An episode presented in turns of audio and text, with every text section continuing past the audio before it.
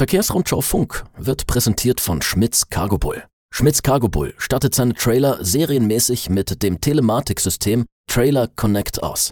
Die Transportdaten aus der Telematik können Spediteure im Data Management Center sicher und kontrolliert mit Dritten teilen. Mehr Informationen unter cargobull.com. Herzlich willkommen bei Verkehrsrundschau Funk, Ihrem wöchentlichen Podcast für Spedition, Transport und Logistik. Ich heiße Fabian Fährmann. Schön, dass Sie heute zuhören. Zunächst haben wir eine Kleinigkeit zu feiern. Das hier ist nämlich die 150. Ausgabe von Verkehrsrundschau Funk. An dieser Stelle möchte ich mich bei Ihnen ganz herzlich bedanken. Schön, dass Sie uns so lange treu geblieben sind. Ähm, ja, wir haben also ein kleines Jubiläum heute zu begehen. Ähm, trotzdem möchte ich gleich zum Thema in dieser Folge kommen.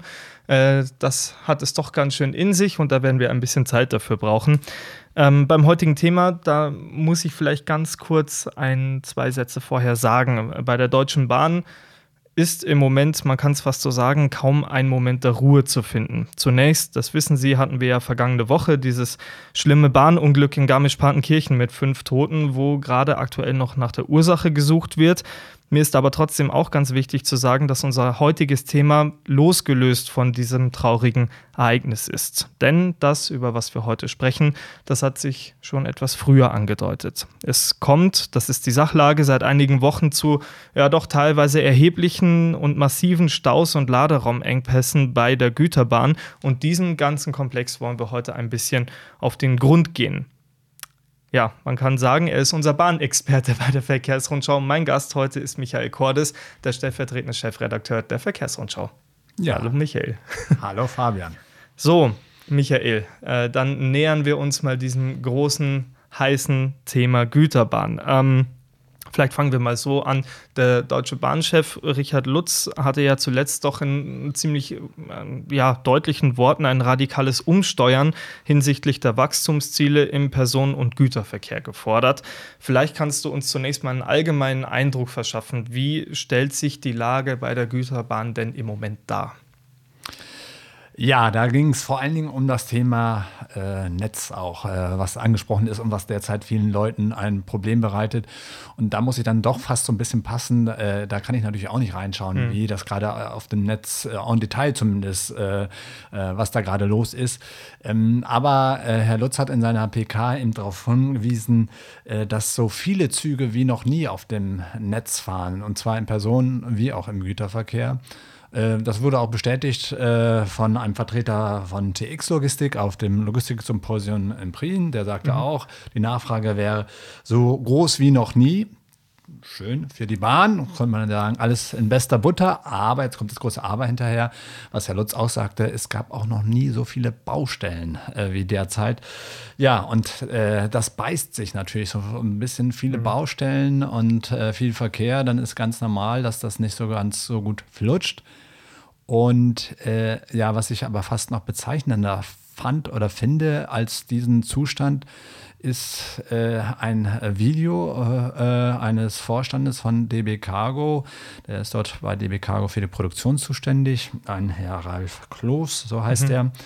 Und der hat sich an einem Video von zu Hause an einem Samstag äh, gemeldet, äh, ganz normal in Freizeitklamotten, wollte ja. ich fast sagen, hat er auch extra betont und hat darin äh, er sich bedankt bei seinen Mitarbeitern, dass die in diesem Chaos, so hat er selber gesagt, in den drohenden Gau, alles tun, was möglich ist, um noch Züge so gut wie es geht durchzuführen äh, und hat aber auch kritisiert, dass das äh, ja momentan eigentlich ein äh, Zustand ist, den er seit in seinen 40 Jahren Jahren bei DB Cargo so noch nie erlebt hat.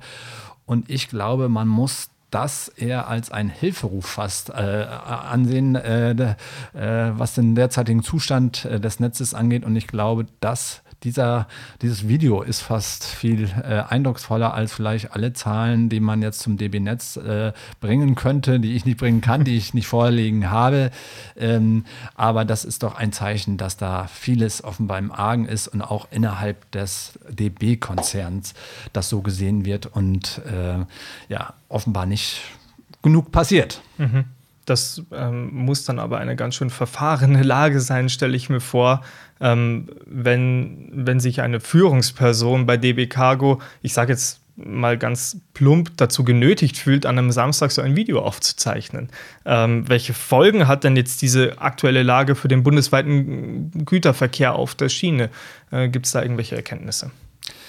Ja, äh, wie gesagt, da ist es bei mir so ein bisschen schwierig, da kann ich auch nicht mit Zahlen glänzen. Ich mhm. habe auch bei der DB nachgefragt, auch explizit zum Thema Schienengüterverkehr, zum Thema Personenverkehr gibt es Zahlen, wie pünktlich, wie unpünktlich die sind.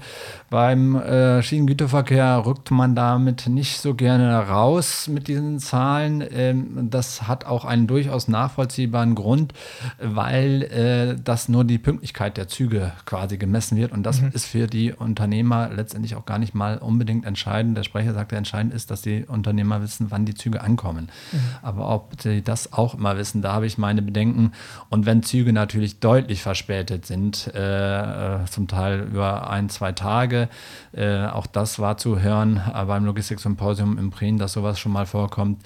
Äh, dann ist das natürlich denen auch nicht mehr geholfen, dass man weiß, wo der Zug steckt, steckt. Wenn aber das Produkt, die Produkte nicht ankommen, die man vielleicht für die Produktion braucht und die Produktion Gefahr läuft, stillzustehen, mhm. dann hilft einem diese Transparenz auch nicht mehr. Also von daher ist das ja schwierig zu sagen, wie verspätet die Züge gerade im Güterverkehr gerade sind. Es gab eine andere Diskussionsveranstaltung, wo jemand berichtete, dass Mitte letzten Jahres, da fing es schon an, die Pünktlichkeit der Gü im Güterverkehr bei 50 Prozent lag und Anfang des Jahres soll sie sich auf 70 Prozent verbessert haben, 60 mhm. bis 70 Prozent, wobei da der Industrievertreter aus der äh, Chemieindustrie auch sagte, auch das ist für ihn keine akzeptable Pünktlichkeit. Eine Verbesserung, ja, aber nicht eine akzeptable. Mhm. weiß man, warum wir so viele Baustellen auf der Schiene haben, weil die sind ja eigentlich der Knackpunkt. Wenn eine Baustelle ist, kann der Zug nicht durchfahren oder kann nur langsam durchfahren ähm, und dann verspätet sich das Ganze und staut sich dahinter und dann geht diese ganze Kette los. Weiß man, warum jetzt gerade so arg viel gebaut wird? Ja, das Netz ist einfach, äh, wie man das letztendlich natürlich auch im Straßengüterverkehr oder im Straßenverkehr mhm. ja auch äh, kennt, bei den vielen Brücken, die gesperrt sind für den Güterverkehr, für schwere Lastkraftwagen. Äh, genauso ist die Situation im äh, Schienenverkehr auch im Schienennetz. Da ist jahrelang, jahrzehntelang zu wenig investiert worden mhm. und das hat Herr Lutz auch beklagt, aber Herr Lutz muss sich da vielleicht auch ein bisschen an seine eigene Nase fassen. Er ist immerhin schon seit zehn Jahren im Vorstand mit dabei äh, und hat das das Ganze auch mitbekommen.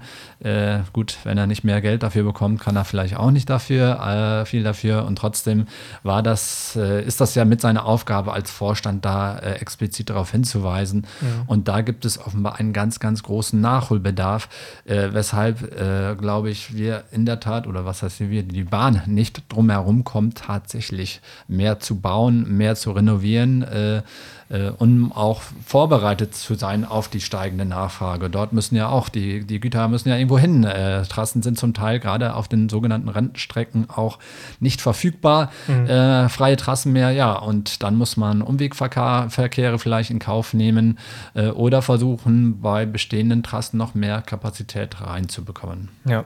Ähm, jetzt haben wir auf der anderen Seite die Unternehmer, die ihre Güter von A nach B befördert wollen, wissen, ähm, die auch dazu aufgerufen worden sind, mehrfach ja, ähm, verlegt Güter auf die Schiene, das ist umweltfreundlicher und so weiter. Gibt es denn im Moment überhaupt Kapazitäten dafür? Ähm, auf den Rennstrecken äh, äh, wohl kaum. Also auch da gibt es schon noch freie Trassen, aber da muss man auch wieder gucken, zu welchen Zeiten, ob das auch passt. Also wenn ich jetzt zum Beispiel an den kombinierten Verkehr denke, äh, die natürlich auch äh, ja, nicht ewig unterwegs sein dürfen. Oder wenn man an solche Kunden denkt wie DHL, äh, die mit ihren Paketzügen dann aber auch ex solche Expresszüge haben und die kommen dann auch häufig durch äh, DPD hat jetzt was Ähnliches mhm. angekündigt, ist auch mit dabei. Also die Nachfrage ist da, das muss man schon wirklich sagen. Aber alle wollen dann vielleicht, oder nicht alle, aber viele wollen zum gleichen Zeitpunkt dadurch, das gleiche Zeitfenster über Nacht. Und dann wird es halt schwierig. Da muss man entweder andere Zeitfenster nehmen oder, äh, worauf man sich vielleicht auch einstellen muss, dass man einfach Umwegverkehre, äh, nicht so ganz schnelle Trassen nimmt, dass man dann nicht von A nach B oder im Zeitpunkt A, B quasi ans Ziel gelangt gelangt, äh, also am Tag A losfahren, am Tag B ankommen, mhm. sondern man muss dann vielleicht auch mal in Kauf nehmen, dass man am Tag A losfährt und fahrplanmäßig erst am Tag C irgendwo ankommt. Mhm. Was sagen die Verbände zu dieser aktuellen Lage? Ich meine, äh, von denen wurde ja häufig äh, gefordert, verlegt mehr Güter auf die Schiene. Ähm, wie sehen die die Lage im Moment? Ja, da herrscht äh, angesichts der ja, Brisanz der Situation, des Chaos offenbar im Netz, da herrscht auch äh, ja, zum Teil Fassungslosigkeit. Also ähm, Herr Plass beispielsweise, Präsident des DSLV, der selber Unternehmer ist und ein Schienenverkehrsunternehmen äh, hat, der sagte, es ist fünf nach zwölf und sowas hätte er in den letzten 20 Jahren auch noch nicht erlebt, was da passiert. Also äh, da ist man auch sehr, sehr äh, überrascht über das Ausmaß äh, dieser äh, Probleme, dass das alles noch nicht äh, oder dass das alles nie rund lief schon vorher, das war mhm. schon klar. Aber das Ausmaß darüber ist man doch ein bisschen überrascht und auch der Verband äh, der, äh, der nicht äh, staatlichen Eisenbahn, der NE-Güterbahnsverband, der hat also auch nochmal an, hinsichtlich der Aussage von Herrn Lutz, dass man auch vielleicht dann Transporte von der Schiene wieder auf die Straße verlagern mhm. muss, so wie das im Personenverkehr ja auch äh, manchmal der Fall ist, wenn bestimmte Baustellen da sind, dann werden halt Busse eingesetzt. Das hat Herr Lutz gesagt, auch nicht ausgeschlossen, dass das bei der äh, im Schienengüterverkehr auch passiert.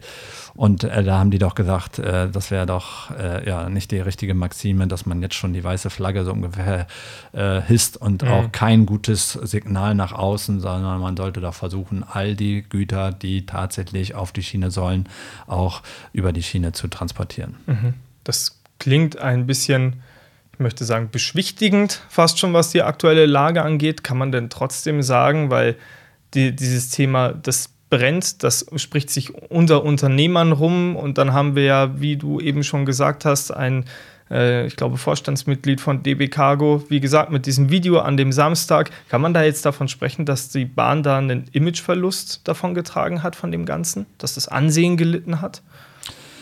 Äh, dazu ist es vielleicht noch ein bisschen früh, aber wenn man diese Stimmen aus den Verbänden, aus dieser Diskussionsrunden, ne, die ich äh, hier und da jetzt auch mal mitbekommen habe, das Thema ist ja vielleicht so drei, vier Wochen alt, äh, glaube mhm. ich, so halbwegs oder vielleicht sogar nur zwei, dann würde ich sagen, äh, ist das schon, ähm, würde ich das schon sagen, dass das äh, äh, ja, dazu geführt hat, dass die Bahn an Ansehen verloren hat, DB Cargo, und dass also die, die Bereitschaft, wie gesagt, die gibt es ja offenbar, mehr Güter zu verlagern. Wenn jetzt Unternehmen das sehen, was bei der Bahn offenbar gerade los ist, welche Probleme sie haben und kommen wir vielleicht gleich nochmal auch die Aussichten mhm. mal sich anschauen, bis, das, bis sich das verbessert, dann muss man eigentlich sagen, dass äh, das sicherlich viele abschreckt und sagt, nee, sorry, ich hatte eigentlich schon Interesse, äh, mal äh, das zumindest auszuprobieren, aber angesichts der derzeitigen Situation ist mir das zu heiß. Ja.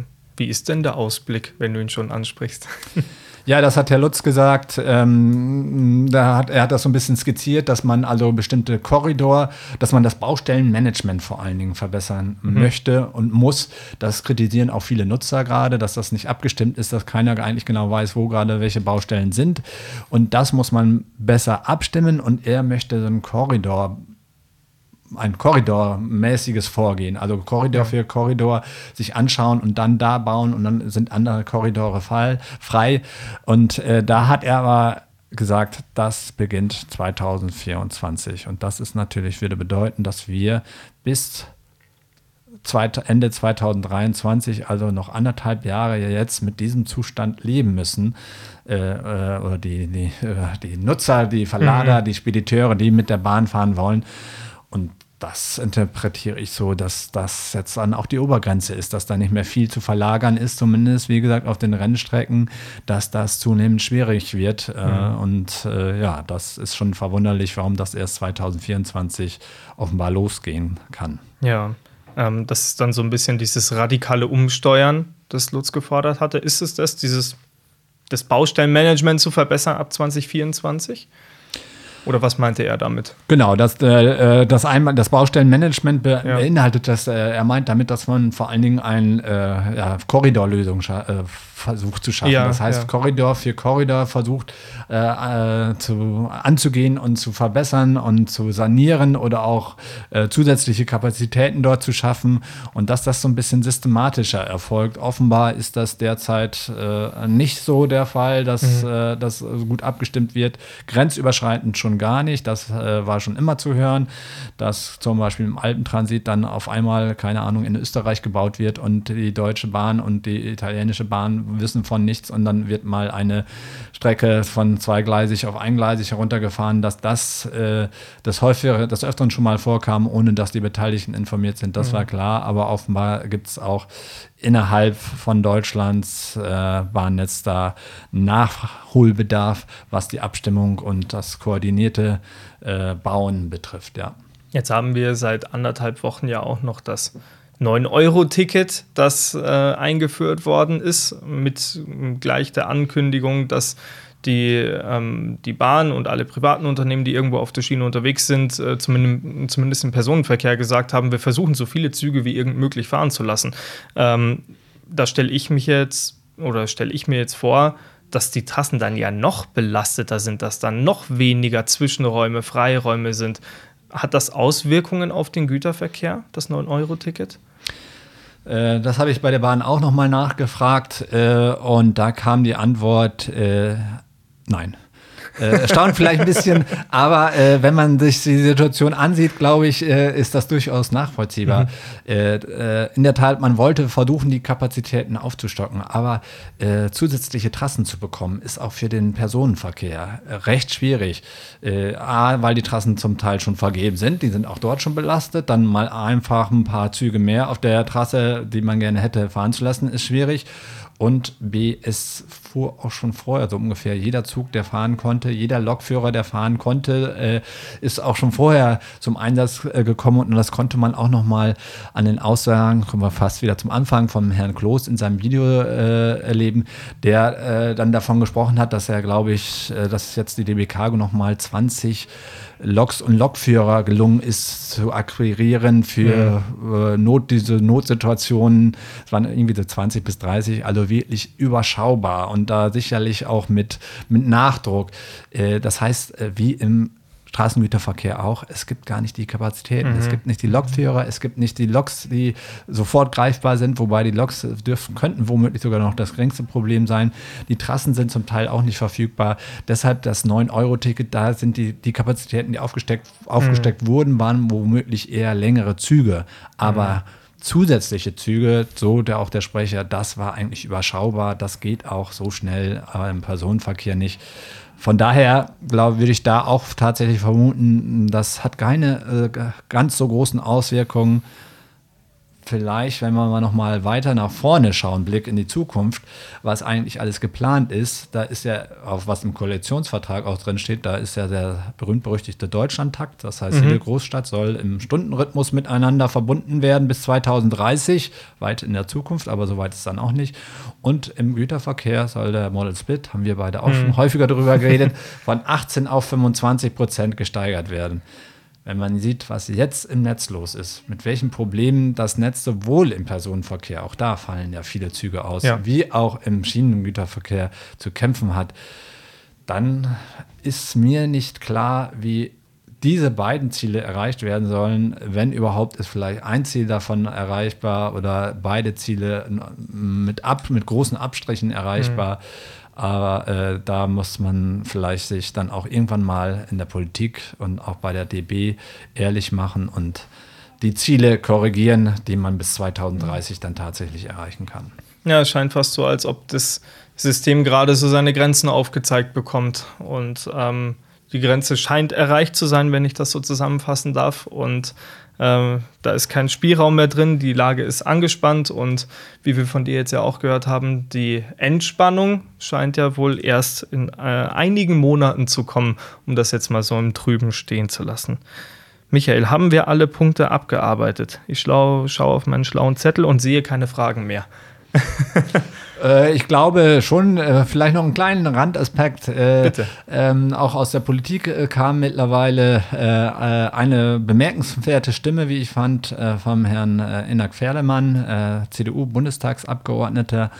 der sitzt im Aufsichtsrat mhm. der Deutschen Bahn und das ist eher selten, dass sich ein Aufsichtsratmitglied auch meldet der Deutschen Bahn und der hat ähm, ja, äh, das Management äh, als äh, derzeit als skandalös und unprofessionell bezeichnet. Oh ähm, wenn das ein Aufsichtsratmitglied äh, schon macht, sein eigenes Management so darzustellen, dann ist das äh, schon harter Tobak, wie ich finde. Und gerade bei der Deutschen Bahn eigentlich auch so nicht übel, äh, üblich.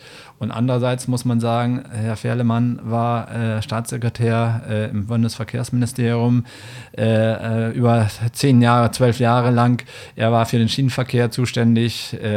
das Ganze, was der ganze Zustand von DB Netz gerade, äh, den hat, hätte er auch mitbekommen müssen mhm. äh, als äh, Aufsichtsrat wie auch als Verkehrsstaatssekretär. Und von daher ist das vielleicht auch nicht ganz fair, diese Bewertung von ihm, mhm. beziehungsweise muss er sich das selber auch mit ankreiden. Aber das zeigt so ein bisschen vielleicht auch, was tatsächlich so im DB-Konzern Vorstand, Aufsichtsrat, Management los ist. Ja, da scheint Druck auf dem Kessel zu sein ja. und wenn möglich, würde ich mir als Beteiligter ein paar Tage Homeoffice nehmen und warten, bis die Situation ausgesessen ist. Aber äh, das scheint ja nicht morgen oder übermorgen der Fall zu sein. Gut, Michael, dann machen wir einen Deckel drauf auf unseren Kessel.